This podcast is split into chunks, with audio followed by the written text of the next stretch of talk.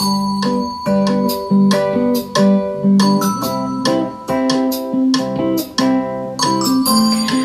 herzlich willkommen zu einer neuen Episode vom Bevolia Podcast. Schön, dass du eingeschaltet hast. Ich freue mich sehr, dass wir uns hier wieder hören. Naja, wir uns, ich höre dich ja nicht, aber dass du mich hören kannst und mir lauschst und dass ich hoffentlich vielleicht etwas in dir anstupsen kann. Heute geht es darum, wie ich dann zum Minimalismus gekommen bin. Das ist eine häufige Frage, die ähm, ich gestellt bekomme und ich dachte mir, ich beantworte das hier jetzt mal global in den Äther heraus, sodass ähm, ja, jeder, der sich dafür interessiert, das jetzt hier erfahren kann. Und ähm, ja, vielleicht inspiriert es den einen oder anderen.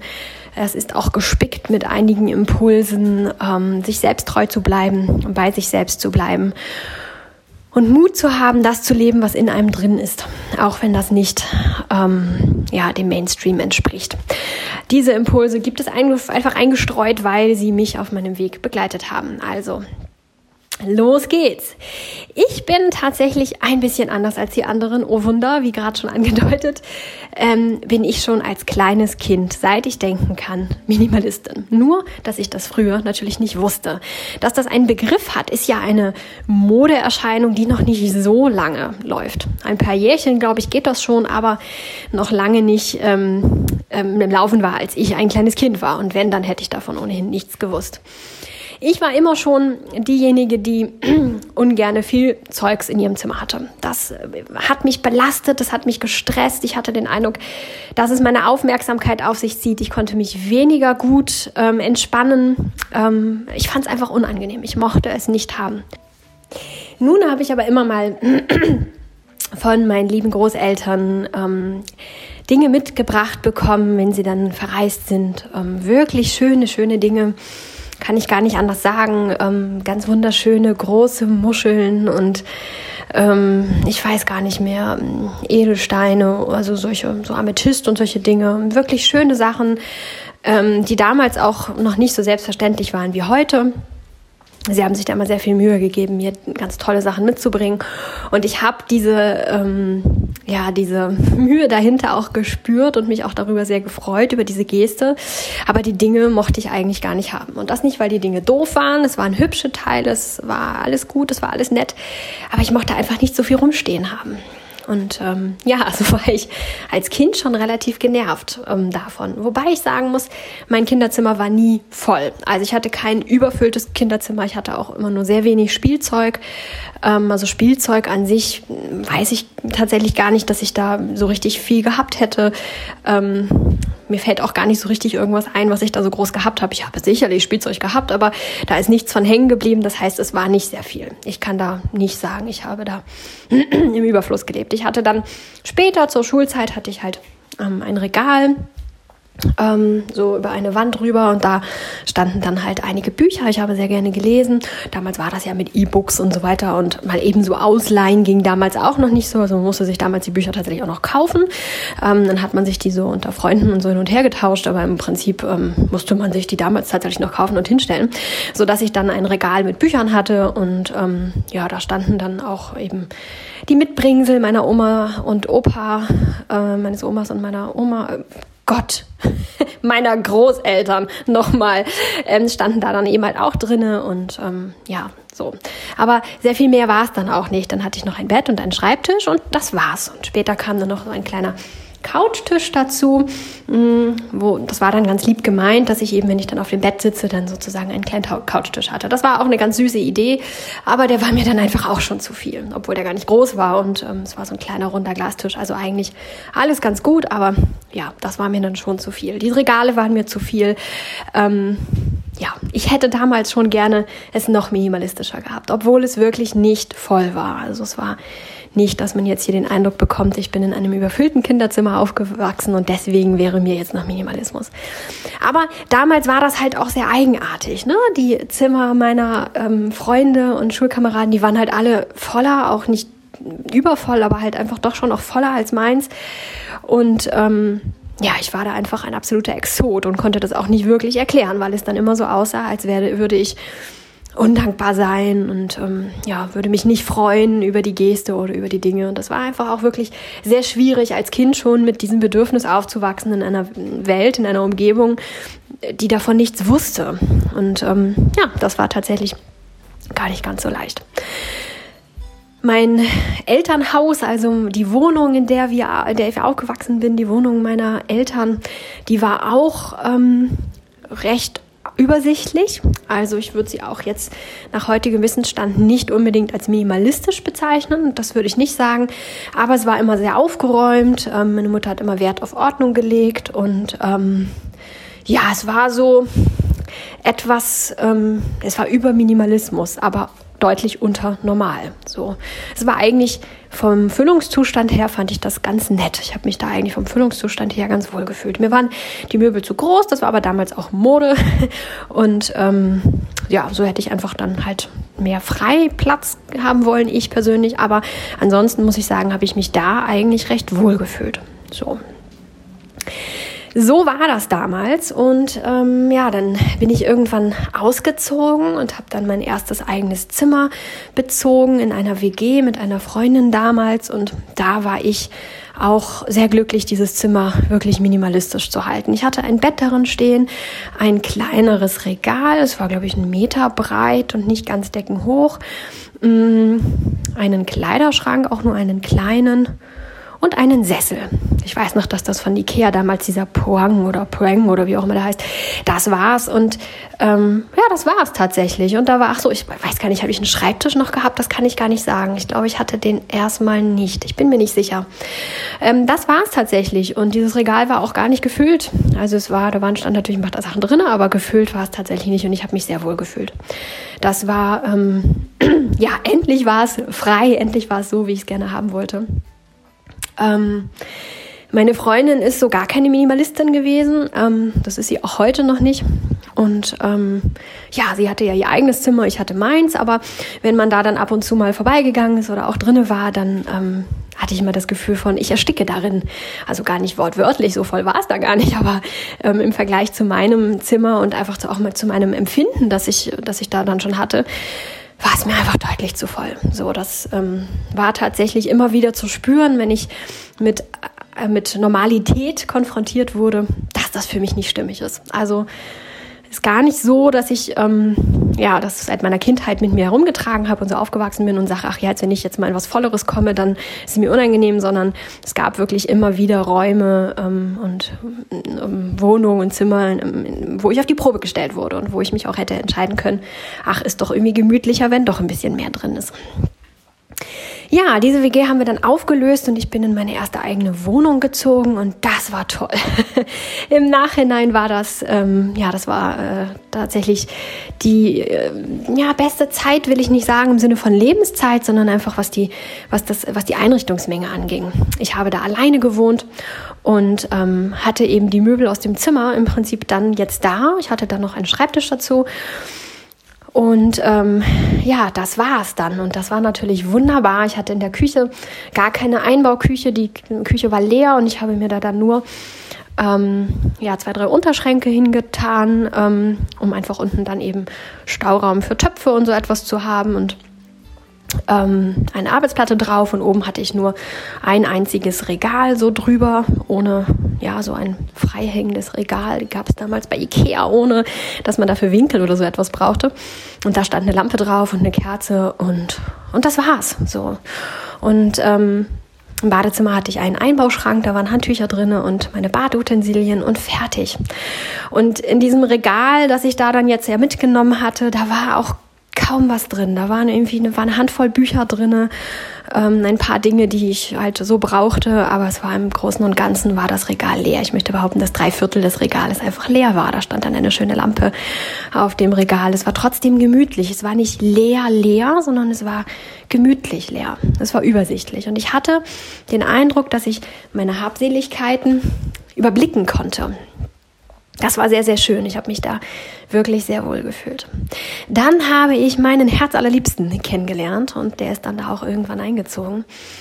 Und ähm, dann wurde es voll. Ähm, er war kein Minimalist. Ähm, Er war ein Normalo, möchte ich behaupten, und hat einfach natürlich doch einige Sachen mitgebracht. Wir hatten dann plötzlich auch einen doppelten Hausstand, also allein schon die Küchendinge, da haben wir natürlich ganz viel ausgemistet und so, aber es ist einfach mehr geblieben. Es ist mehr geblieben. Und damals war mir auch nicht bewusst, dass ich ein Minimalist bin. Auch da gab es das noch nicht. Da wurde es noch nicht kommuniziert. Das war irgendwie gerade ja, das war auch mit Internet alles noch nicht so. Da gab es dann zwar schon Internet und wir hatten noch einen Computer und so, aber ja, dass das da jetzt irgendwie so äh, kommuniziert wurde und dass, dass es ein Trend wurde und so etwas, das war einfach damals noch gar nicht. Von daher wusste ich auch da noch nicht, dass ich einfach in meinem Herzen eine Minimalistin bin und habe versucht, mich anzupassen. ganz, ganz viele Jahre. Wir sind dann irgendwann auch umgezogen, weil diese Wohnung einfach zu klein für uns war. Nach dem heutigen Wissensstand, nach unserem heutigen Entwicklungsstand wäre diese Wohnung überhaupt nicht zu klein, aber es war einfach zu klein. So, das war, ähm, ja, es war nicht machbar. Also, ja, dann war plötzlich auch ein großes Bett da und dann musste es auch ein Bettgestell sein. Ähm, ich bin ja eine passionierte auf dem Boden Schläferin, ähm, aber da musste es ein Bettgestell sein und da musste es natürlich auch ein großer Kleiderschrank sein. Dann hat man sich beeinflussen lassen von Familienmitgliedern, die sagen, ja, aber ihr braucht doch jetzt auch ein richtiges Schlafzimmer und dann haben wir uns ein richtiges Schlafzimmer gekauft, beziehungsweise zum Teil auch geschenkt bekommen und wir haben uns versucht anzupassen, alle beide. Wir haben versucht, den normalen, das normale Leben zu leben. Wir brauchten wir plötzlich ein Sofa. Ich hatte vorher nur diesen Sessel und war da auch ganz glücklich mit. Konnte da meine Beine hochlegen auf so einen Hocker und alles war super. Nein, wir brauchten plötzlich ein Sofa, weil man hat doch ein Sofa. Ist doch normal, man, das gehört sich doch so. Ja, und wir haben uns versucht anzupassen und sind tatsächlich beide auch irgendwie immer unglücklicher geworden, ohne dass wir das so ganz richtig verstanden haben. Ne? Wir waren auch noch deutlich jünger und haben uns einfach auch beeinflussen lassen von dem, das gehört sich so, das muss so sein, das ist normal so. Ja, und letztendlich haben wir da viele, viele Jahre einen unschönen Kampf geführt, ohne das wirklich zu wissen, ohne zu wissen, dass wir kämpfen, gegen wen wir kämpfen wir haben versucht, normal zu sein und das ist nicht so richtig toll, hat nicht so richtig toll funktioniert. Dann sind wir ähm, umgezogen in deutlich mehr Quadratmeter hinein und so war das dann wieder okay. Wir haben dann natürlich auch viel ausgemistet. Der Keller war relativ voll mit den Sachen von meinem Herz allerliebsten. Davon hatte auch das allermeiste dann auch gehen lassen, ähm, so dass wir dann plötzlich so viel Platz hatten und unsere Sachen wieder überschaubar schienen. Aber natürlich, nach dem heutigen Wissensstand hatten wir immer noch mehr Sachen, als man eigentlich braucht. Nach dem heutigen Wissensstand. Es war trotzdem trotzdem immer noch sehr wenig. Wir haben den Umzug mit einem VW-Transporter machen können, ähm, wo das meiste drin war. Dann kam halt nur noch ein paar große sperrige Möbelstücke dazu, aber ansonsten war da alles drin, was man dann so brauchte. Ähm, sogar schon kleinere Möbelstücke wie der Sessel und sowas, die waren da auch schon alle mit drin. Also so viel Zeugs hatten wir tatsächlich dann auch nicht. Aber ja, trotzdem natürlich viel. Aber wenn man dann viele Quadratmeter zur Verfügung hat, dann kommt einem das erstmal gar nicht so vor. Dann wirkt es erstmal so, als wenn man da ähm, ja, gar nichts hat und man sieht es nicht mehr so großartig, es verschwindet in den Schränken und dann ist es gut. Ja. Und so ging es dann weiter, dass ich mich immer weiter angepasst habe. Wir sind dann ein, eine größere Familie hier geworden. Wir haben dann hier plötzlich mit ähm, ja zeitweise fünf Personen drinnen gewohnt. Meine Oma hat hier mit im Haus drinnen gewohnt. Ähm, die hatte eine eigene, ja eine eigene, ja ja so einen eigenen Bereich mit eigener kleinen Küchenecke und äh, WC und ähm, ja, wir haben dann insgesamt hier tatsächlich mal zeitweise mit fünf Leuten gewohnt und das ist auch absolut machbar gewesen. Es war völlig in Ordnung. Jeder hatte sein eigenes Zimmer und das war schon schön. Es war schon alles gut. Aber es ist natürlich voller geworden. Erstmal, weil wir uns auch wieder angepasst hatten. Wir hatten vorher gar kein Sofa weil wir Sofas einfach immer doof finden. Wir hatten diverse Sofas in unserem Leben und haben da nie gerne drauf gesessen. Kann man machen, was man will. Es hat nie funktioniert. Egal, was für eins es war, wir haben es immer wieder ausgetauscht. Verschiedene Formen, verschiedene Materialien. Wir haben alles Mögliche probiert, aber wir haben da einfach nie drauf sitzen mögen. Naja, und dann haben wir uns wieder eins angeschafft, weil wir waren ja hier nicht alleine und die anderen brauchten einfach Normalität sozusagen und ja, haben uns da dann wieder versucht anzupassen und ähm, ja, auch haben uns dann auch ein Geschirrservice andrehen lassen, weil es hieß, ja, aber das braucht man. Man braucht ein Service mit so und so vielen, ich weiß gar nicht mehr genau, wie viele es waren, ähm, gleichen Tellern und gleichen Schüsselchen und weiß ich nicht alles. Und wir haben auch da wieder versucht, normal zu sein. Gar nicht für uns selbst, sondern eben auch für die Menschen, die hier mit uns gewohnt haben. Weil die so waren. Die waren eher so normalo und wollten normalo Leben haben. Und wir haben es versucht. Wir haben es wirklich ernsthaft versucht, aber wir waren nicht glücklich. Dann irgendwann hat sich unser Haushalt wieder verkleinert. Wir sind wieder zwei Personen. Und ich habe angefangen, einen Befreiungsschlag zu starten. Und dieses ganze normale ähm, wegzutun. Die Notwendigkeit war gar nicht mehr da, ähm, sich anzupassen, normal zu sein, weil die Menschen, die das gebraucht haben, für sich einfach gar nicht mehr da waren. Und ich habe mich ähm, auf eine Art und Weise unglaublich befreit gefühlt. Und ich habe ja, so viel losbekommen. Und ich muss hier sagen, dass zu der normalen Zeit es auch immer noch sehr viel leerer war. Wenn man Freunde und Bekannte fragt, ähm, die sind immer hier reingekommen und haben gesagt, oh, bei euch ist das aber leer und bei euch ist es aber frei. Es war immer noch sehr leer und sehr frei. Es war immer noch weit entfernt von frei, von normal. Aber ja, für uns war es, kam es einem Ersticken gleich. Ja, und nach dem heutigen Kenntnisstand, heute, ne, im Mai äh, 2018, kann ich sagen, ich hätte mich gar nicht so anpassen müssen. Und ich würde es auch nicht nochmal wieder so machen. Es ist gut für mich, dass ich immer wieder versucht habe, normal zu sein. Ich habe mich auf die Probe gestellt. Ich habe wirklich herausgefunden, dass das minimalistische Leben für mich genau das Richtige ist und dass es mich glücklich macht auf so vielen verschiedenen Ebenen. Ähm, was für Potenzial es freisetzt und wie gesund es mich hält und was es nicht alles für tolle Effekte für mich wirklich hat. Und ich habe auch ausprobiert, dass das normale Leben auch ganz klar nichts für mich ist. Und das eben über viele, viele Jahre hinweg immer mal wieder. Normalität versucht, zu Minimalismus zurückgekehrt. Normalität versucht, Minimalismus zurückgekehrt. Natürlich könnte ich mich darüber ärgern, dass ich so viel Lebenszeit mit Normalität verschwendet habe und mich nicht wohlgefühlt habe, aber ich kann es auch als Lehrzeit nehmen und kann sagen, ich habe in verschiedenen Lebensbereichen Normalität ausprobiert das Argument, ja, aber vielleicht war das nur eine Phase, wo du Minimalismus gebraucht hast, das Argument zählt für mich definitiv nicht, weil ich weiß, nee, das zieht sich durch mein Leben durch, seit ich eben denken kann. Und ähm, die, das Argument, ja, aber vielleicht möchtest du irgendwann mal ein bisschen ähm, normaler leben. Ich kann nie sagen, was mal irgendwann ist. Natürlich nicht. Sag niemals nie. Aber ich kann sagen, dass das ähm, ja bis jetzt in meinem Leben nie vorkam, sondern dass es mich immer erstickt hat. Und das lässt mich natürlich auch viel mehr zur Ruhe kommen. Das lässt äh, mich in mir ruhen und auch eine Selbstsicherheit entwickeln, dass ich sagen kann, nein, ich weiß, wer ich bin, ich weiß, was ich will, ich weiß, womit ich mich gut fühle und das setze ich auch um. Und das hat es natürlich schon mit mir gemacht und dafür bin ich sehr dankbar. Ich bin schon dankbar für diese Phasen und ähm, ja, auch dankbar, dass ich diese durch, auch so durchlebt habe und das für mich wirklich tiefgreifend erforschen konnte. Und das möchte ich auch als Impuls hier nochmal mitgeben. Erstmal nimm es nicht so ernst.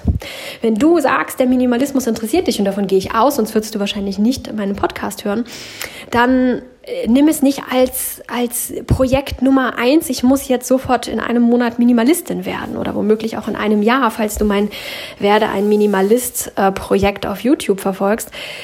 Ähm, Minimalist zu werden ist ein, ein, ähm, ja, ein, ein Prozess, den man dadurch läuft und es ist auch ein Entwicklungsprozess. Man entwickelt sich selbst auch immer weiter. Ähm, und ich habe heute andere Prioritäten und habe andere Dinge in meinem Haushalt, die ich früher nicht hatte und die ich früher auch meinte nicht zu brauchen und heute sage, hey, ich bin froh, dass ich es habe, weil es mir das Leben vereinfacht. Umgekehrt habe ich heute Dinge nicht mehr, die ich eben halt früher hatte. Und trotzdem bin ich immer noch in meinem Herzen eine überzeugte Minimalistin. Und zwar aus mir selbst heraus, nicht aus dem Außen heraus, dass ich die Idee, Minimalistin zu finden, toll oder schick finde oder trendy oder sonst irgendwas, sondern in meinem Herzen bin ich eine Minimalistin.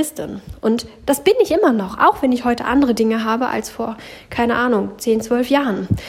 Ähm, und das soll einfach auch nochmal diesen Druck nehmen. Es gibt nicht das eine richtige minimalistische. Und es gibt auch nicht dieses, ich muss sofort Minimalist sein. Wenn ich das jetzt nicht so und so reduziert habe, bin ich kein Minimalist. Du kannst in deinem Herzen Minimalist sein, auch wenn du gerade nicht minimalistisch lebst. Ich war auch zu den Normalo-Zeiten trotzdem Minimalist in meinem Herzen, auch wenn ich ähm, ja, naja, Minimalist, minimalistisch zu leben ist auch hier wieder Definitionssache, fällt mir gerade so auf. Die ähm, Freunde und Verwandte ähm, haben schon immer gesagt, bei euch ist aber leer. Also die hätten vielleicht damals auch schon erahnt, dass ich Minimalistin bin, aber ähm, ja, für mich war es eben nicht minimalistisch, für mich war es zu viel. Und auch in diesen annähernden Normalo-Zeiten ähm, war ich trotzdem Minimalist in meinem Herzen. Und das kannst du sein. Wichtig ist, dass es aus dir selbst herauskommt. Prüf doch einfach, was willst du? Und ich gehe davon aus, wenn du diesen Podcast hörst, willst du minimalistischer leben. Du möchtest mehr Klarheit in deinem Leben. Du möchtest diese ganzen positiven Effekte ausnutzen. Und dann, dann, dann mach das doch einfach. Fühl dich nicht getrieben, fühl dich nicht gedrängt, fühl dich nicht verurteilt von den Menschen. Entweder weil du den minimalistischen Lebensstil verfolgen möchtest oder aber auch, weil andere sagen, es ist ja noch gar nicht minimalistisch. Lass dich davon nicht verurteilen. Mach dein eigenes Ding. Es ist wichtig, dass du dich wohlfühlst. Und zum anderen möchte ich auch nochmal äh, ja, plädieren, dass du das Normale, so, so, so gehört das, so hat das zu sein, ähm, einfach gar nicht wieder an dich ranlässt. Dass du das einfach ausblendest und dich von normal ähm, ja, frei machst. Wir müssen nicht normal sein. Warum gibt es denn überhaupt normal? Was ist denn normal? Auch das ist ja auch Definitionssache. Ne? Jeder hat da so eine andere Vorstellung von normal. Aber warum gibt es denn normal? Weil sich so fürchterlich viele Leute an dieses vermeintliche Normal angleichen. Und diese Menschen, die sich darin wohlfühlen, ja wunderbar, dann ist das deren Lebensstil und das ist auch ganz toll so. Aber es gibt kein Normal, an das wir uns angleichen müssen. Es gibt keine Norm, die sagt, so und so haben wir zu sein. Und selbst wenn es diese Norm gäbe, dann ist es immer noch fraglich, müssten wir tatsächlich so sein? Nein, müssten wir nicht. Jeder sollte sich so entfalten und so leben, wie er gerne möchte. Und hütet euch davor, dieses Mann braucht das aber oder es ist doch normal das oder so etwas. Ein kleines Beispiel. Wir haben zeitweise immer sehr gerne mit einer Matratze auf dem Boden geschlafen. Immer wieder gerne. Wir haben zu den Zeiten tatsächlich immer am besten geschlafen. Wir hatten nie Rückenbeschwerden, haben uns immer gut gefühlt und äh, haben ein tolles Schlafgefühl gehabt. Also es hat uns immer glücklich gemacht. Sowohl mich früher alleine noch, als auch eben dann später mit meinem Herz allerliebsten an meiner Seite, waren wir da immer ganz glücklich mit. Nun gab es aber immer diese Episoden von, ihr braucht doch aber ein Bett, das ist doch normal, ihr könnt doch nicht auf dem Boden schlafen oder auch Aussagen wie, könnt ihr euch kein Bett leisten, wir schenken euch eins. Hm, das ist jetzt nicht das Problem, wir wollen auf dem Boden schlafen. Ja, aber warum denn? Nein, man braucht doch ein Bett, das geht doch gar nicht.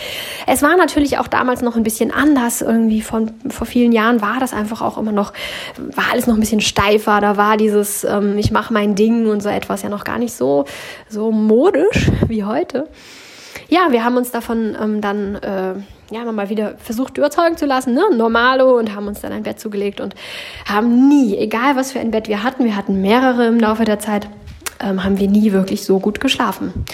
In dem einen besser, in dem anderen schlechter, aber in keinem Bett haben wir annähernd so gut geschlafen, wie wir auf dem Boden schlafen konnten. Und ähm, ja, jetzt haben wir unser Bett wieder rausgeworfen und liegen jetzt wieder auf dem Boden. Und ähm, ich habe keine Rückenschmerzen mehr. Ich hatte tatsächlich zu der Bettzeit, obwohl es ein gutes Bett war aus dem Waschberg-Katalog, ähm, so ein Öko-Bio-Bett, das auch hübsch war und auch eine schöne Energie hatte. Alles war super. Trotzdem hatte ich immer wieder Rückenschmerzen und habe mich unwohl gefühlt. Ich mochte das Raumklima nicht. Ähm, ich es war, ich war unglücklich damit. So, und meinem Herz allerliebsten ging es nicht anders. Er ist immer mit den Füßen ähm, unten am Bettgestell angestoßen und das war immer unangenehm. Und ähm, ja, irgendwie war es doof. Es war für uns beide doof, aber wir haben tatsächlich einige Jahre gebraucht, bis wir wieder den Entschluss fassen konnten, uns von diesem Bett zu trennen. Also gar nicht das Trennen ist nicht die Schwierigkeit gewesen, sondern einfach diese, diesen Entschluss zu fassen, ähm, wir, wir machen uns frei davon. Wir liegen jetzt einfach auf dem Boden. Und als wir das meinen Schwiegereltern erzählt haben, dass wir das jetzt gemacht haben, da war das auch völliges Entsetzen. Ja, warum das denn? Und mein Schwiegervater meinte, bewahrt das Bettgestell bloß auf. Im Winter braucht ihr das dann wieder. Und ich ihn auch angeguckt, warum sollten wir das im Winter brauchen? Ja, im Winter ist kalt.